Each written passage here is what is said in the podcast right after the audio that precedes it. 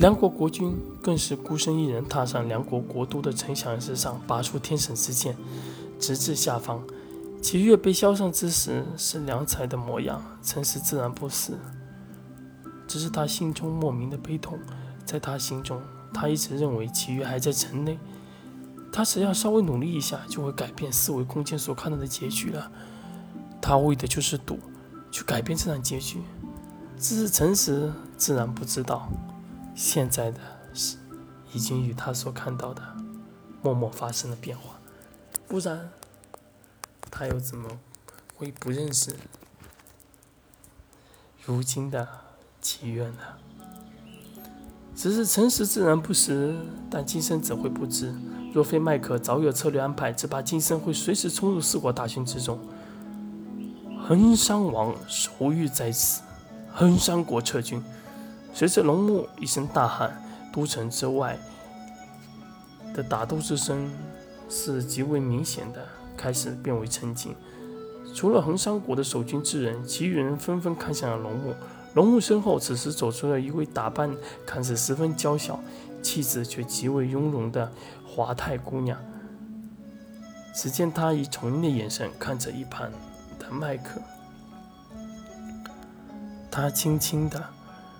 让龙木转达他的话。龙木大喊的朝着前远方的人喊道：“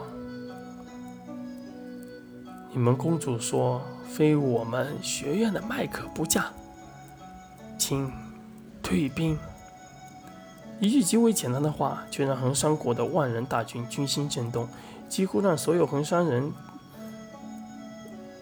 几乎所有的衡山国人都知道。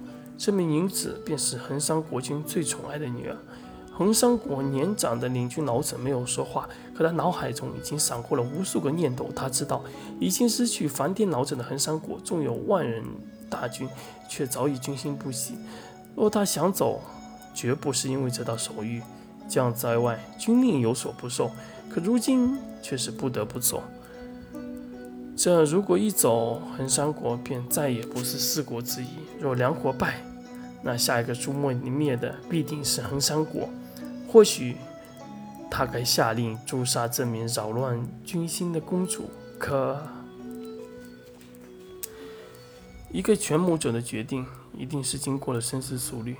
这一刻，衡山国的领军之人竟有些愣神了。他犹豫了，能安排这些事的。便也只是诚实五人小队的麦克，至于有没有衡山国君的手令，已然不重要了。公主在，已然是最好的证明。他龙木喊出此话，自然绝不绝不会为了衡山军撤退，喊的便是其他三国大军。